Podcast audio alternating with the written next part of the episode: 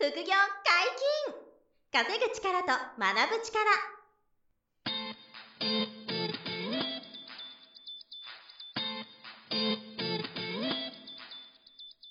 この番組は稼げるようになりたいを叶える副業アカデミーの提供でお送りいたします。副業アカデミーはあなたが副業で稼げる状態になることにコミットしたスクール。初級コースから上級コースまでさまざまなジャンルの副業ノウハウを学んでいただけます詳しくは「副業アカデミー」で検索くださいこんにちは、小林正宏です。山本博史です。よろしくお願いします。はい、よろしくお願いします。副業アカデミーの10万円キャンペーンについてお話しください。はい、えー副業アカデミーというこの副業の専門スクールが、はいあの入学金をうん10万円いただき、うんあと毎月ちょっとお月謝をいただいて、はい。月謝はあの口座によってちょっと金額がいくつかあるんですけど、はいあの物販とか、うんえー不動産投資とか、うん。FX 株みたいなトレードとか、暗号資産仮想通貨とかいろんな口座が20前後あるんですけど、はい。この入学金10万円を今だけ無料にしますという特別キャンペーンをやってます。はい。で、年末年始のキャンペーンだったんですけど、ちょっとご好評だったんで、えっと、うん2022年の1月末まで、はい。えー期間延長してまして、うんうんえー今月いっぱいで終わっちゃうんですけど、はいもうギリギリですねもう間もなくなんです。聞いていはい。ただいてる方なので、あの、今、毎日、無料オンラインセミナー、あと対面セミナーを無料で開催してます。はい。これ、あの、ホームページからセミナースケジュール見ていただくといろんな副業の無料セミナーがあるので、これご覧いただいて、あ、いいなと思っていただけて、えっと、学び、学習を我々で、あの、選んでいただいてご入会いただくときに、うん入学金10万円が無料になるので、あその10万円をこれから始める副業の軍資金としてはい使っていただけると思いますので、ははい、期間限定なのでですね、今だけなので、ぜひご検討いただきたはいい。ともうこれやるのも久しぶりということで。そうなんです。めったにやってないので、はいはいはいはいぜひ、あの、まずはセミナースケジューうんルチェックいただきたいなと思います。よろしくお願いしはい、よろます。しくお願いします。本日もゲストに来ていただいております。副業アカデミー自宅で簡単輸入販売の梅田俊先生です。よろしくお願いします。はい、お願いします。はい、よろしくお願いします。うんえー、3回目になりますけどね、はいえー中国から輸入して、アマゾンで、うんえー日本人の皆、お客様に販売するという、えーことで、すごいこう再現性があって、はいあと前回実績も、たくさうんん生徒さんの実績もお話し、ね、していただきましたけはいれどもはいはいはい、あの、すごく魅力的な未来があって、確かに。あの、独占販売っていう、その世界があるんですよ。うんで、それをやってる生徒さんもいて、はい。あの、独占販売なので、うんそのライバルが基本いないじゃないですか。はい。だから、あの、真似されてとかっていう苦労がなくなり、うんあと利益率も上がってくるっていう、すごいこう、ステージがあるんですよ。うんなので、ちょっと今回は、あの、最初はどういう物販をやり、はいで最終的にその独占販売みたいなことができるまでのその道のりを、ちょっと梅田さんに教えていただきたいなと思ってます。はい。じゃあ、まず最初に生徒さんにやってもらう、そのの物販がどんな感じかっていうところから教えてほしいんですよね。はい。あ、わかりました。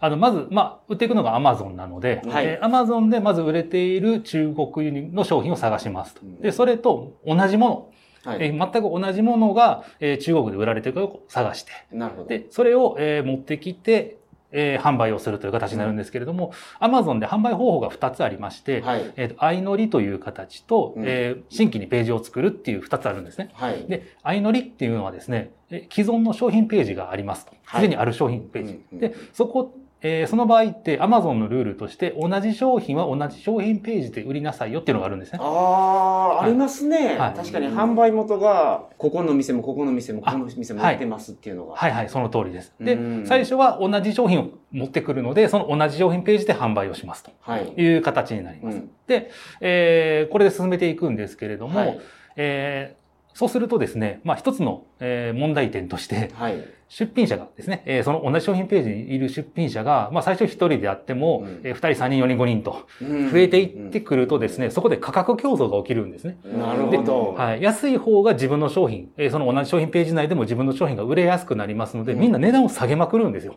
はいはいはい。ちょっとでも他より安く安くってやると。確かにね、そうなりがちですよね。なんか商品一緒なんですもんね。そうなんですうんで、うんそうなってくるともう3人、5人とか、うんえーまあ、例えば2人でもなるんですけれども、はいえー1円でも10円でも安くっていうふうにやってると、どんどん、まあ、その値下げって利益を削っていく話になるので、ですよねで、最終的にも赤字になってもこう下げ続けるみたいなことが起きます。はい。当然そうならないページもあるんですけれども、それ的にはそれにいう、まあ、価格競争になりやすいとはい。いうのがあります。えーなんですけれども、最初、要はその売れている商品ページに出品するので、うんすごく売れやすいんですよ。初心者の方でも。うんはいはいはいははいあの、特にページに手を入れなくても、うん持ってきたものがそのまま販売できて、い。はい。ページ作らなくてもすぐ売れるというのうんが、えーありますので、まずそういう物販から始めてもらっています。はいはいはいはい。じゃあねこれは、あの、相乗りっていうね、相乗りというその、はいはい売れてるものを中国から輸入して、その商品ページで販売すると。うんはいうんで、これ再現性もすごい高いし、はい。ただその弱点は、その価格競争に巻き込まれちゃうぐらいは あるけどと。はいうんでもそこでもちゃんと利益を取って売っていくことはもう全然できると。っていうのがまず一つのステはいージになりますよと。はい。で、ここである程度慣れてきたとか、あの、お金も増えてきたとか、アマゾンのアカウントも育ってきたってなった時に、この後はどういうステップになりますか？この後は、まあ、売れる商品が分かってきたと。うんえーどういうものが売れるか分かってきたので、次に自分でページを作るっていう作業なんですね。うんアマゾンに掲載されてない商品を自分で掲載するとうんいうステージに行きます。うん。で、ここでえーやるときに、例えば今まで売れてる商品と全く同じ商品を別のページで作っちゃう。で、これ、あの、ちょっと規約でも違反にはなるんですね。はいはいはい。なんで、えーなりますし、例えばそれができたとしても、うん同じ商品ページを横に並べても、うんおそらくそのページ違いの価格競争とか起きたは意味がないはいはいはいんですね。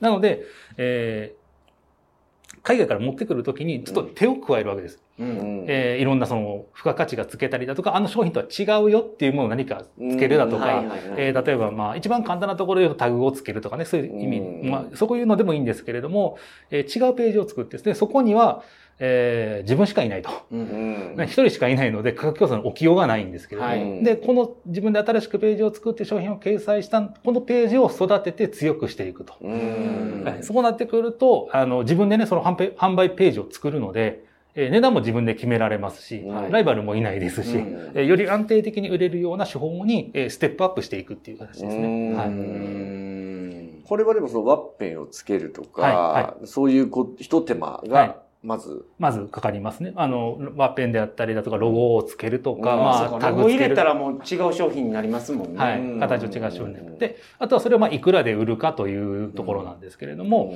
あえっ、と、その時にまあ、ロゴとかね、ぐらいだったらそんなに変わらないかもしれないんですけれども、うん。自分なりのあの商品とは違うこんないいところがありますよっていうのを足すことで、うん。他より高く売れるじゃないですか。うん。例えば、滑り止めつけるとか。滑り止めつける？ってなったら、あ、あ、ないやつよりもあった方がいいよね。じゃあ同じ値段よりも高くしても理由があるから売れますよね。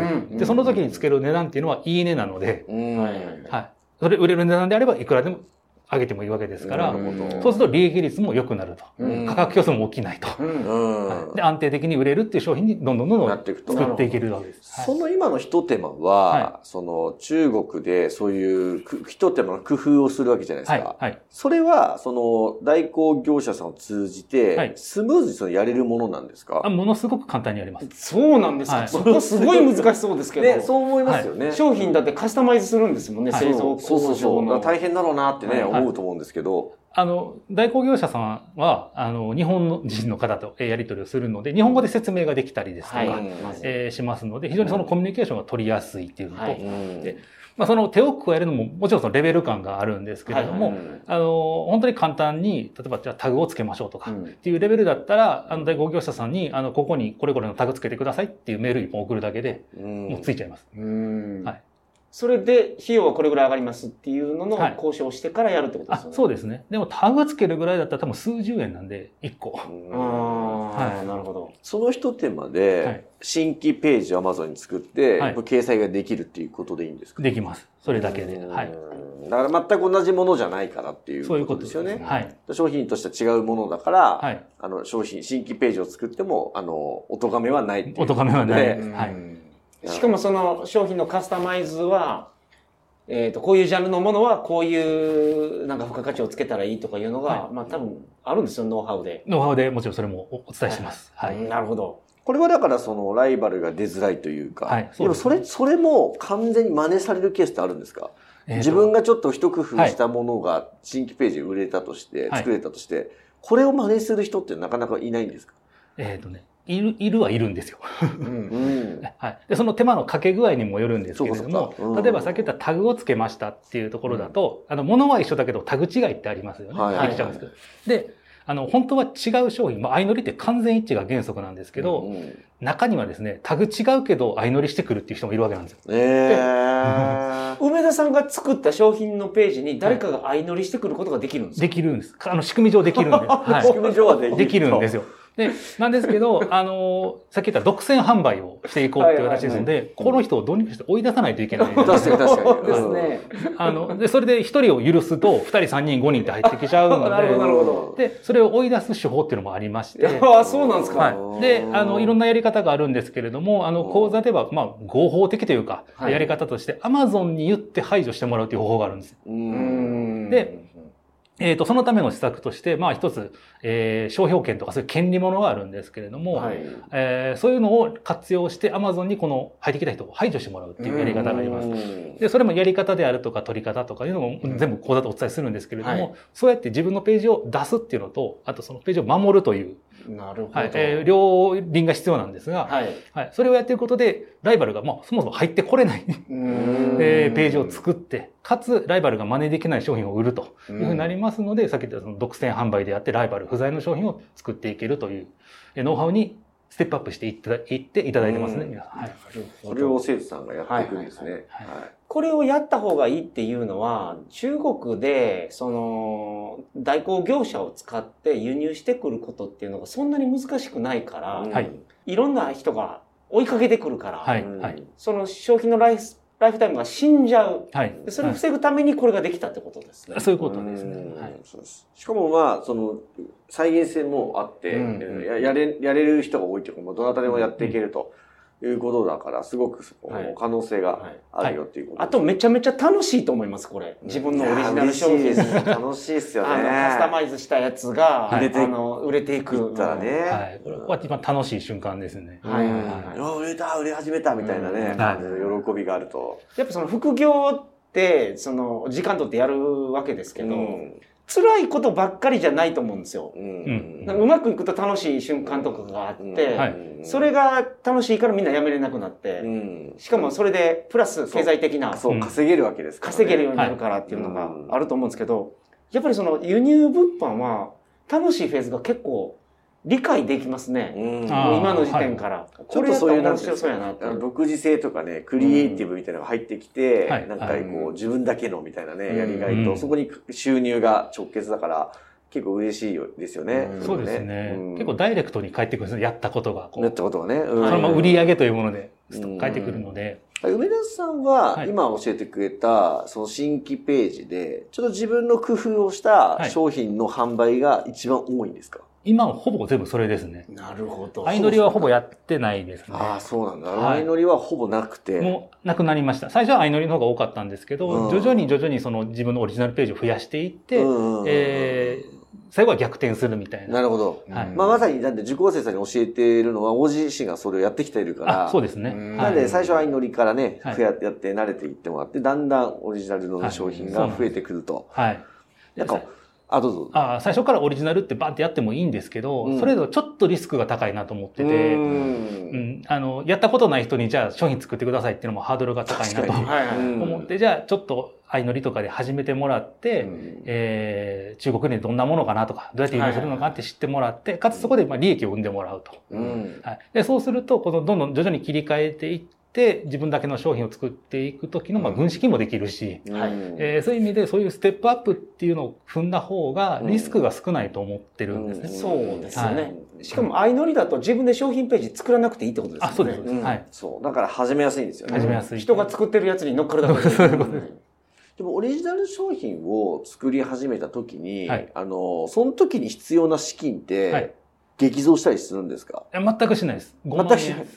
まだ5万円から5始め万円ます。ええあ、そうなんですか。商品カスタマイズするのに。はい少資金でいける少資金でいけます。あの、もちろんその、作る度合いにもよりますけれども、はいはいはい。あの、簡単な先でタグ付けとかそういうレベルだったら、あうんの、最初に始めた相乗りの時と何ら変わらない。うんはい。で、そのじゃあタグ1個つけてもらうのにも、例えば20円とかでつけてくれたりするので、うんそうすると、あの、なんですかね、100枚、100個うんやっても2000円。2000円。2000円で済む。うんそうか、そうか。で、原価でその500円のものを100万買っても5万円なんで、うん5万円と2000円で5万2000円あればオリジナルのものができてしまうんで、原価500円のものが520円になるだけみたいな感じであすよね。5万2000円か。あ100あの、万円。1個で言ったらごめんなさい。はい1個計算でしたら。あ、1個でやったら520円になる。あ、そうですよね。そうです。そうですよねはい、そういうことです。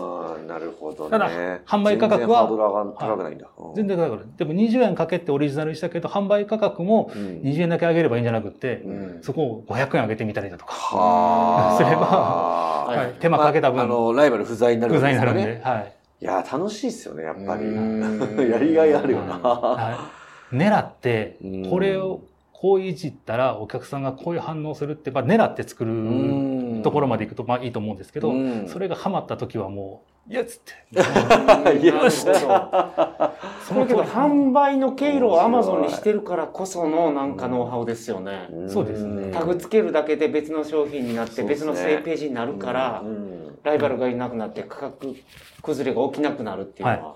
なんかタグ付けだと、すごい、なあの、オリジナルの第一歩だと思うんですけど、はい。結構自分で、はい。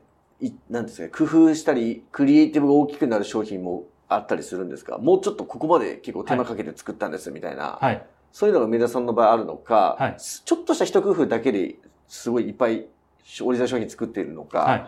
これってどうなんですか？えっ、と、結構手加えたやつはあります。ありますか？あります、あります。うん。あ例えば可能ないですけど、どんどんな手を入れて、はい。うあのオリジナル商品を作ら作るんですか？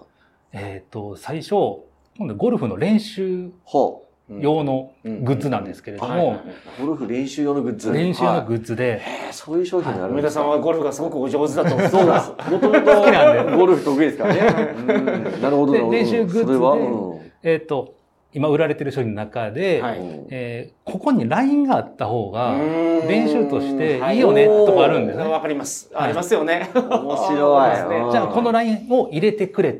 っていうのと同時に他のラインいらないから、あれ消してっていうのとなか、るほど。あ、すごい想像がつきました。はい。確かにゴルフ練習道具で、その、なんですか、ドライバーとかを振るときに、ラインに振ったらいいって言いますもん、タグ打つよりも。はい。あとパターですよね、一番。パターとかそうですね。パター練習用とか。で、世の中に出てる商品っていろんなものに使えるようにいっぱい線が入ってたりする。んです。うん、確かだからに。確かに。、あの、僕はじゃあパターだけに特化しようと思ったら、はいうん。これ他の線いらんよねって。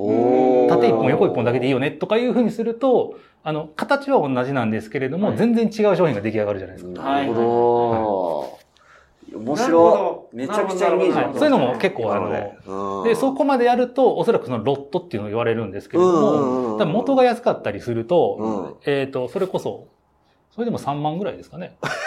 全然ロロットっリスクない、ね。て言っても、そんなになんか1000個、2000個とかいうのは言われないってことですあ、か言われます。あ言われるものもあります。あの、基本的に言うと、生地物って言われる、あの、服とか、はいはいはい。T シャツ作ろうと思うと、やっぱり何千枚っていうふうに言われちゃうんですあーそうなんだはい。えでもゴルフの練習のいそのグッズもはい結構なロット求められないんですか？え例えば最初200って言われたかな ?200。200って言われたんですけど、そこはもう、そこからもう交渉です。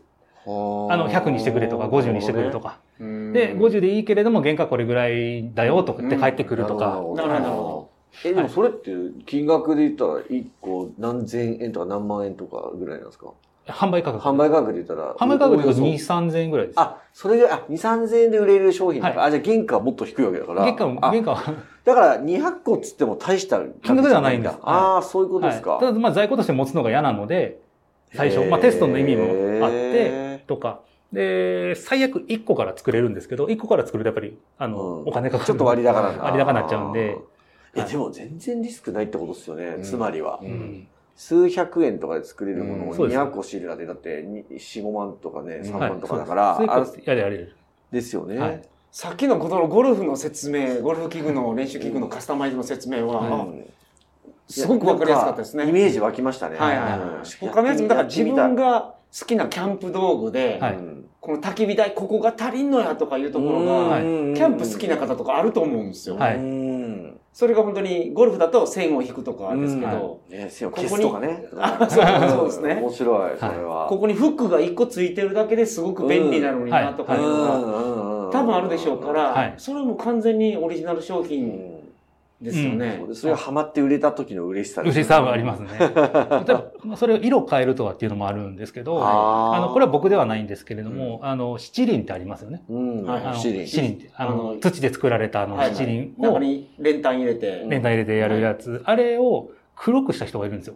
で、今、これは中国輸入だけではないと思うんですけど、うんあの、でこう黒い七輪ってないんですよね。やっぱそれ売れるとか、かっこいいとか。かっこいいと。はい、色変えるっていうのも一つの手法の。確かに綿棒も黒くしたら売れたらしいですからね。うんそうですへーそれも一つですね。はいはいは。はいい色変えるというその一手間でね、一はい工夫で。なるほど。だからそうんの多分七輪なんて1000もしないと思うんですけど、うんその黒くした知れば数千円で売れるわけで、なるほど。あそうか、面白いですねこれいけそういうのもカスタマイズズの一つの例として、は面白い。めちゃくちゃ面白いですね。ポテンシャルこれ感じるは面白いですい。ね。でもやり方はもうい、こう変え方はいくらでも出てきて、アイデア次第で何でもできてうん、あとはそれが現実として作れるかっていうところの問題だけなので、うんはいはいはいはいまあそんなメソッドもですね、うん。あはの、皆さんの講座の、あの、中級コースの人たちはもうそういうのを習ってやっていくんで、はい。はい。なんで、まあ最初はこの相乗りのステップがあり、はい。で後半ね、次のステップではそういう、まあ、独占販売のような、うん。まあオリジナル商品の販売がやっっていけるっていう、でこういう今のような楽しさが、ワクワクがあるからっていうんで、はい。まあ皆さんにこの副業でやってもらえたらいいんじゃないかなっていうね、ところですかね。うん。まあだからすごいこう、そういう、なんていうんですかね、ステージもあるっていうことで、はいはいはいはい結構皆さんにも楽しく、まあ、なんなら独立してやってもいいぐらいね、楽しい、あのビジネスなんでね。はいはいは。ないんで、まあ、いずれにしてもまずは、あの、梅田さんや我々が説明している、うんその、無料セミナーっていうのがはいはいはいありますから、はい。まあ、まずはそちらご覧いただいて、うんえー一緒にまあ学んでいただける方が増えたら嬉しいなと思いますね。はい、本日もお疲れ様はい、でした。ありがとうございます。ありがとうございます。副業解禁稼ぐ力と学ぶ力、そろそろお別れのお時間です。お相手は小林正宏と。梅田淳と、山本博史でした。さよなら。さよならさよなら。この番組では皆様からのご質問を大募集しております副業に関する疑問・質問など副業アカデミーウェブサイトポッドキャストページ内のメールフォームよりお送りくださいませ